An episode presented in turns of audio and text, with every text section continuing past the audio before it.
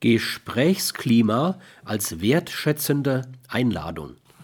Sagen Sie nur das, was Sie sagen wollten, ehe Sie zu sprechen begannen, und hören Sie dann auf. Der bloße Verdacht, sich unklar ausgedrückt zu haben, ist noch kein Grund, sich zu wiederholen. Schaffen Sie ein Gesprächsklima, in dem der Partner sofort fragt, wenn ihm etwas unklar ist.